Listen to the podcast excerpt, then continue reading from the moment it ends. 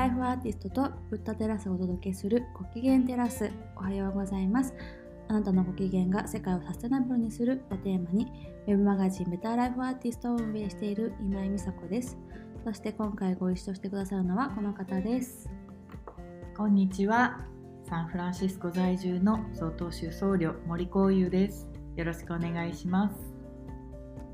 この番組では聞いてもらうとちょっと心が楽になる誰かに話したくなるかもしれない新たな発見をテーマにお届けします。今回のテーマはマインドフルネスと座禅。瞑想についてです。これ第3回のエピソードでもお話ししたんですけれどももう一回改めてこのテーマこういうさんとお話ししたいなと思って今回このテーマを選ばさせていただきました。こういうさんこの半年ぐらいの間に瞑想やそういうマインドフルネス座禅についてなんか自分の中で意識が変わったことなどありますか？そうですね。えっ、ー、と私の中で意識が変わったこと特にないんですけれども、うん、ないんですけれどもやっぱり今すごくあのこの辺でもマインドフルネスっていう言葉が流行っていたり禅っていう言葉が流行っていたりまあ、皆さんどういうふうにあの受け止めてどっちもこうなんとなくいいものっていうような認識なんだとは思うんですけれどもあのそちょっとその辺のところを掘り下げて今日はお話ししてみたいなと思います。はいなんか最近初めて私の旦那がこういうの座禅を一緒にする機会があってそこでのお話座禅をする前にちょっといろんな話座禅についてお話をしてもらったことの中でこうマインドフルネスとか瞑想はいろいろこういろんな手法を使ってこう足していく。いって、まあ、こう目標その瞑想でどういう目標を達成したいかとかどういう自分になりたいかとかっていうような像に引っ張っていくみたいな感じだけど座禅は自分からいろんなものを引いてってそこを引いていった先にあるものが座禅。なんて私はうまくしゃべれないんですけど なんかそういう部分がだんだんすごく響いたっていう話をすごく何度も言っててなんかその話もう一回伺いたいなと思ったんですけどいかがですか？はい、えー、そうですね。そんなに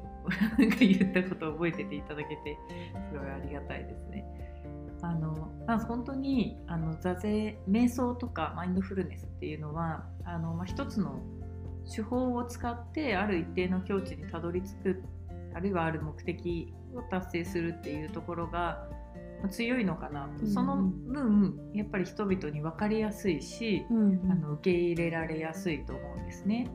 でまたその、まあ、禅って仏教の修行の一つなので禅から仏教をなくす。要するに宗教を取ることは絶対できないんですけれども、うん、マインドフルネスっていうのは宗教ではないのでそういう意味であの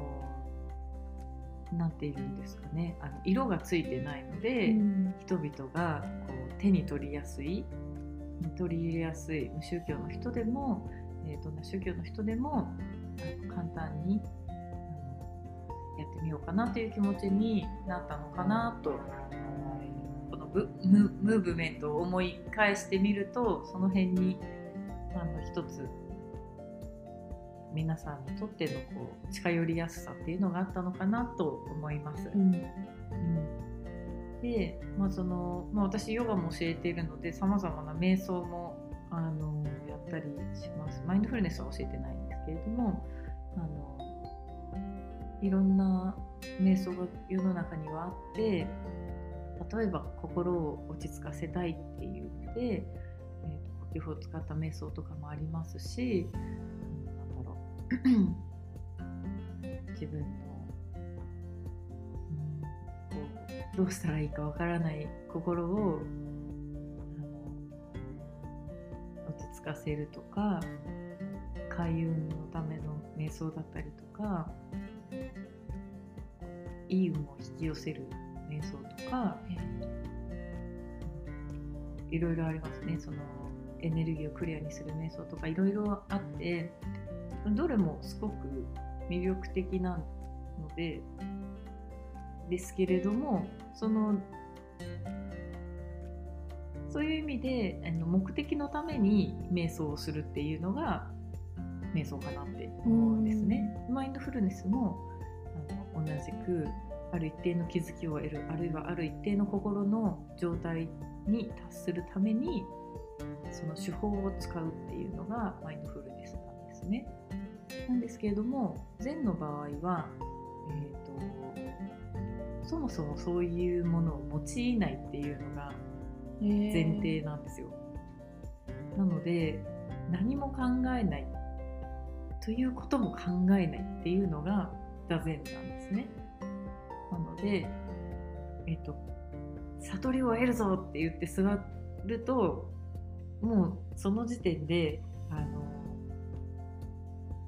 形は座禅かもしれないけど本来の座禅から少し離れていってしまうっていうのが、えー、そうなんだ私たちの教えの中にあります。なのでそういう意味ではあの足し算の瞑想と引き算の座禅っていう、まあ、捉え方をきっとね、うん、ちゃん旦那さんはしたのかなと思うんですけども、まあ、ある意味で正しいと思いますね。うん、うん、ただその心の境地ってその 数値化できないので、うん、あのそのなんだろう心を平平穏にさせたいって思った時にどっちも有効だとは思うので、うん、どっちが良くてどっちがダメとかその目的のために手段を選ぶっていうのも当たり前のことだと思うので、うん、そのマインドフルネスが優れてて禅がそうではないとか禅が優れててマインドフルネスがそうじゃないとかそういうことではないんですけども、うん、そういう違いがありますっていうことをまず一つ最初にお話ししたいと思います。うん、で、えっと、ここからは個人的なこう感覚だったりとか考え方とかになってくると思うんですけれどもあのやっぱりそのもちろん瞑想ってすごく数えきれないほどのメリットが心にも体にもあるんですけれども、うん、ある意味でそれを全部取っ払ったところにあの座禅の場合はそれを全部手放していく、うん、それを全部用いずに本当にこう何て言ったら裸で座るじゃないけど、うん、服は着てますけど、うん、あのこう本当にありのままの自分で座った時に本当の自分っていうのが見えてくるんですね。うん、それを体験したことがあるとその体験にももうあのこだわらないでほしいんですけど、うん、何というのかな感覚としてあこういうものだったんだなって腹落ちするタイミングが来ると思うんですね。なのでそういう意味ではその瞑想とかあのマインドフルネスとかある一定のところでこう自分で多分満足すると思うんですよ。だいぶ心が落ち着いたなとかだいぶパフォーマンス上がったなとかだいぶあのなんかこう 血糖値が下がったなとかね。いろいろなんかそういうその肉体的にも、うん、あの免疫力が上がるとかそういうあのあの科学的な統計は出てるんですけれどももちろん座禅もですけどそういうメリットってあると思うんですけれども座禅はそういうところに重きをそもそも置いていないのでああそっかその座禅をすることで、血糖値下げたいとかっていう座るんじゃちょっと違うちゃうんだよね、うん、そうなんですよね、うん、そういう意味ではじゃあ何のために座るのって言われたら座るために座るとしか言いようがないですね。とか私の言葉で言うとするとなんだろう。今言っててなんだろうって思っちゃったけどなんかこう自分が自分であるために座りたいとかなんか自分なんだろう。なんかこう、まあ、心を落ち着けたいって時ももちろんあるんですけどそれよりもなんかこう家に帰りたいみたいな気持ち、えー、自分に戻りたいとか、うん、自分戻る。家に帰って安心したいみたいなところがちょっとあるのかもしれない。なんか自分で言っててなんか変態チックだな コーリさん座禅が好きな理由はそこにあるんですね。自分座その座るっていうことで自分を体感できることが心地よかったりとか、うん、なんかでもそれもやっぱり言葉にすると限定されちゃうんだけど、うん、でも言葉でね伝える ポッドキャストなんで。ストですからあえて頑張って言葉にするんですけどやっぱりそこにはあの無限のいろんなものがあるんですよね。なんかこれこういうのが良かったこういうのが良かったっていうと、うんうん、それに限定されちゃってそうじゃなそうじゃない他のものがたくさんあるのにそれらが全部なんか見落とされてしまうような気がしてそっかそっか。あんまり言葉にしたくないというか言葉にした瞬間に多くのものがそうじゃなくなってしまう感じがしてなんか言葉にしきれないっていうところもありますね。だから冒頭に個人の意見っていうのはそういうことなんですよね。皆さん座ってみて感じ方いろいろあるから、それを尊重してほしいっていう意味で私の、あくまで私の良かったところで、あもしあなたがね座ってこのポッドキャスト座禅の回も配信していてやってくれてる方たくさんいらっしゃると思うんですけどやったやってみた感想はおのおのあこういういいことがあったなとかこういう発見があったなとかっていうのはあるからそれを大切にしてもらいたいっていう、なんかこうことですね。誰一人として同じ座禅っても絶対にないので、うんうん、なのでなんか例えばその小遊さんと同じような感覚になれませんでしたとかなったとしても1ミリも気にしないでほしいですね。うんうん、なのでその自分今日の自分はこういう感じだったなっていうことを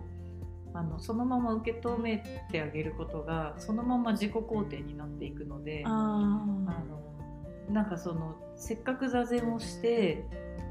なんだろうあの ピカピカな 状態に状態にというかなってるのにそもそもそうだっていうことでその気づくっていうのがあの座禅なのになんかあえてそうじゃなくしちゃうっていうのは本当にもったいないことなので。うんうん。あなんかいろいろ邪念が浮かんじゃったなとかっていう方結構そうそうね、うん、なんかねね、うん、でも邪念は浮かんでくるものなので、うん、あの雑念とかね、うん、あ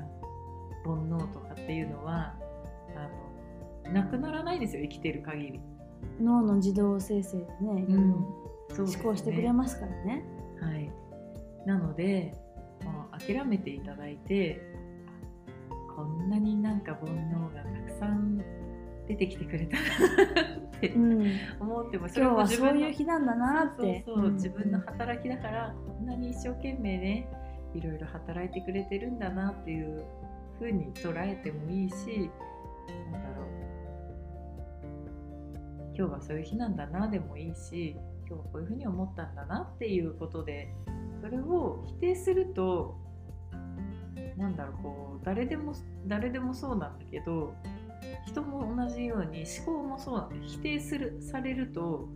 成仏できないからあの気も気持ちってなんか否定されると残るじゃないですか。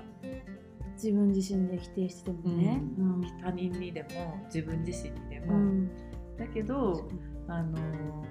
そうなんだって言ってこうほっとくと消えてくんですよそれが思考なんですね。なのでそういう意味でその思考のトラップに引っかからないように自分を客観視しておくっていうのは一つなんとなく心がけておいてもらえるといいかなと思います。うん、追いかけちゃうと結局その思考のループにまた入っていっちゃうのでなんでだろうとかってね、うん、思っちゃうとね。私ってなんかそんなになんかこう横島な人間かしらとか。うん、うん、大体みんな同じですから。そうそう。なので、まあ、そんなことは気にせずねそれを追いかけたり膨らませたりせずに受け流す、うん、そうするとそれができるようになってくると日常の中でも自分の感情に支配されなくなってくるので、うん、すごく本人も楽になると思います。そうですね。私も座禅ねクラブハウスで3分座禅とかこのクラポッドキャストの音声を聞いて、まあ、座らなくてもでもこの音声すごい私も好きだからうん。車の車内とかでかけたりするんです そうそうやってで朝子供をね幼稚園連れてく帰りとかにそれを聞いて始まると一日こう今までって何かにイラとかしてたこと、うん。なんでイラってしちゃったんだろうみたいな風にこうなんでだろうってすぐ考えちゃう癖がもともとあるんだけど、それが少しずつ減ってきたかなって思う。あ今イライラしちゃったんだね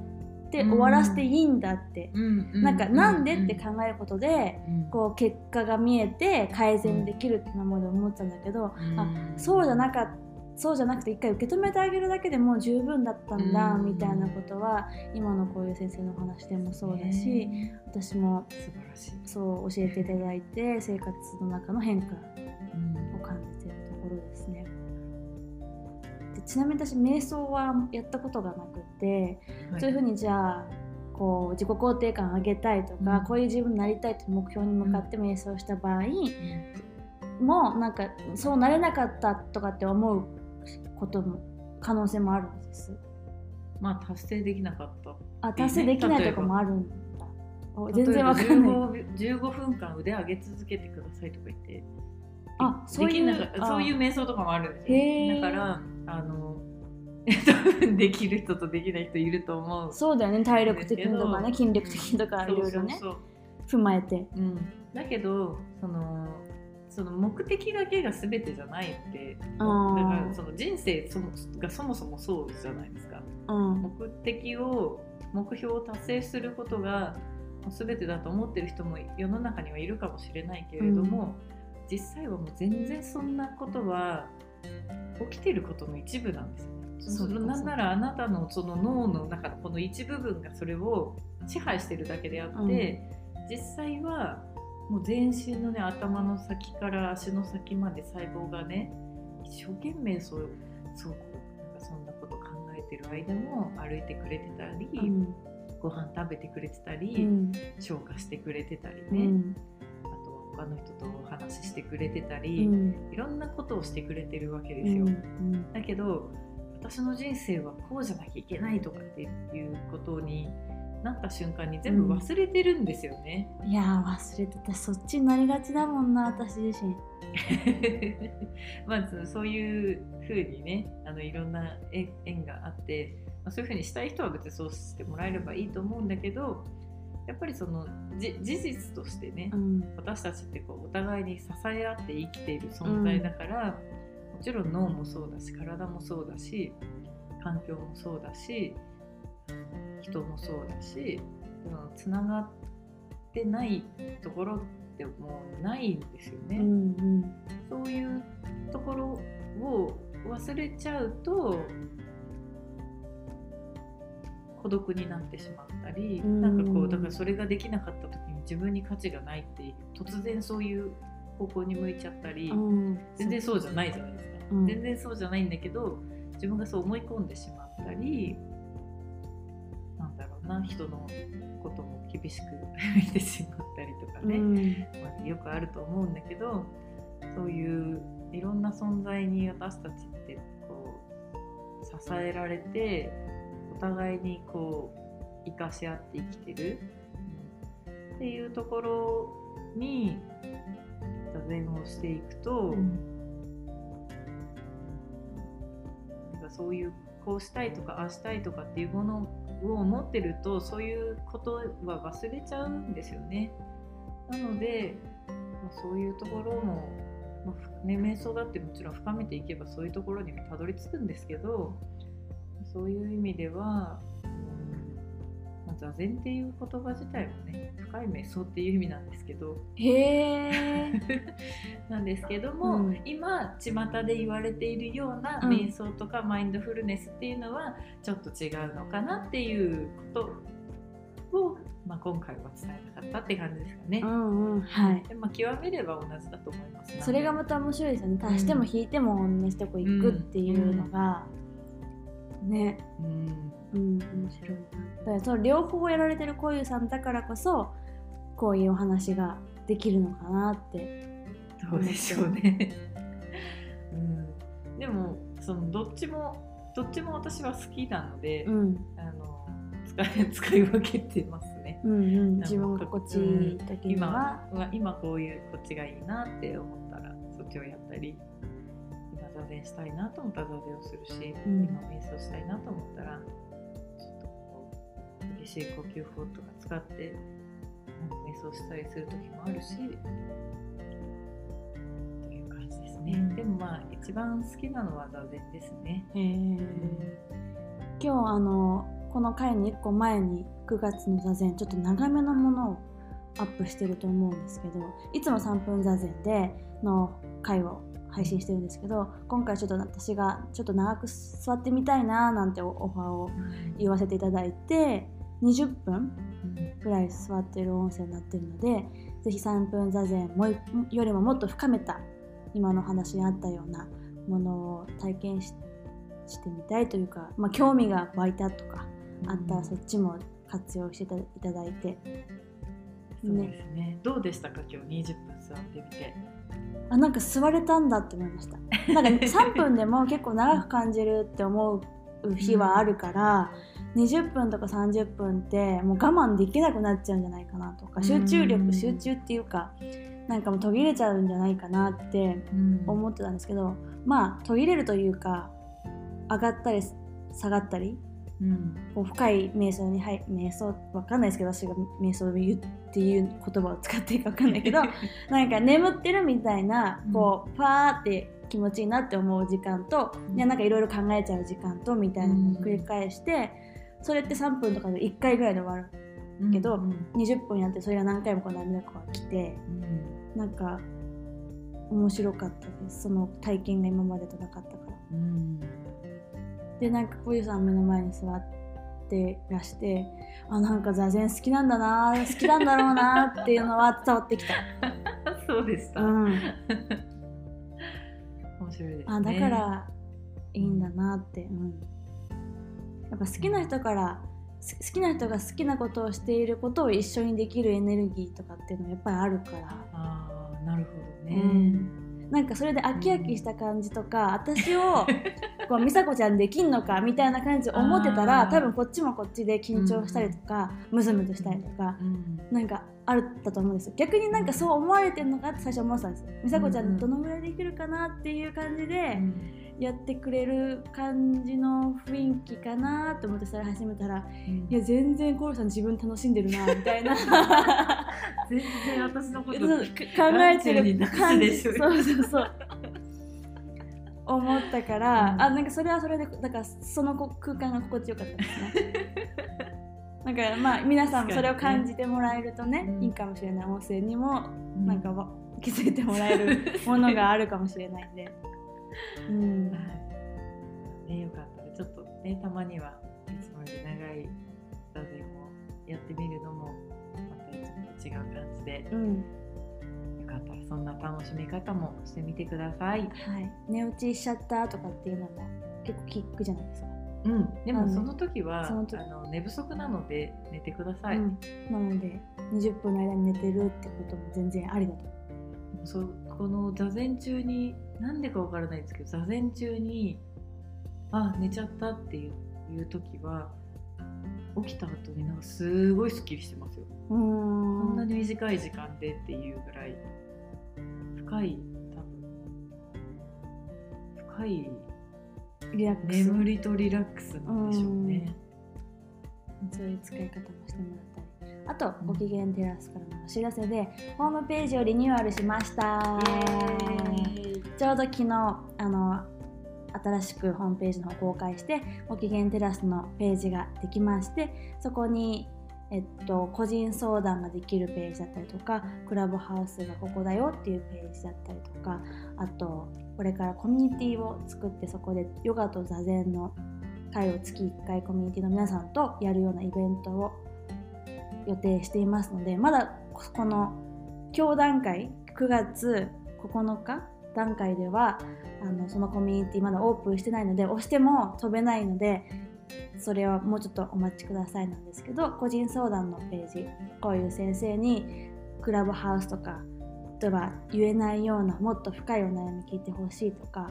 あのこういうところを直したいんだよなとかいろんな相談をしてもらえるページみずほさんとこゆさんと私と3人いるのでおのおのタイミングでそういうのを活用してもらえると嬉しいなというふうに思ってます。あとショップの機能であの寄付をするというボタンもできましたのであのこれから長くご機嫌テラスを続けていくためにも皆様にご協力いただいてそういう寄付をいただける方もしいらっしゃいましたらご協力いただけるととてもありがたいです。はい、はい、ぜひ皆様よろしくお願いします。お願いします。なのでホームページの方いろいろ楽しんでもらういると嬉しいなと思ってますあともう一つお知らせが公式 LINE の方ができましたベターライフアーティストの公式 LINE ができましてそこで今まで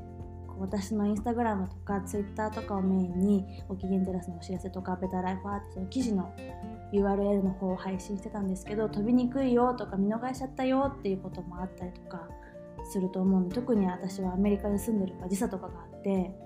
同じタイムラインに載ってませんとかっていうことが結構お話としていただいてたので LINE ができると皆さんの携帯の中にいつでも開きたい時に開けるリンクがいくと便利かなというふうに思って今配信をしているのでそちらの方もぜひ登録してもらえるととっても嬉しいですどちらも概要欄の方に貼っているのでそちらから飛んでいただいて登録してくださいたまに私以外のメンバーの方からのメッセージとかも飛んでいくのでなんかそういうのも楽しみにしてもらえたら嬉しいなと思ってます。はい、はい、ぜひ皆さん、ね、登録してください。はい、そんなところでですかね。はい、あの美佐子ちゃんへのサステナブルな質問とかもあそうできるんですよね。できます。あの、はい、あ私のお悩みとかだとなんか起業したいですとかそういう仕事のお悩みとかはもしかしたら乗れるかなと思うしあとサステナブルでこういう仕事をしているんですけどアドバイス欲しいですとかっていうのには自信を持ってお手伝いできるかと思うので是非私も力になれたらとっても嬉しいです。はい、はい、ありがとうございます。はい。そんなところでベターライフアーティストとブッダテラスがお届けするご機嫌テラスここまでのお相手は今井美佐子と森幸雄でした。今日はありがとうございました。ありがとうございました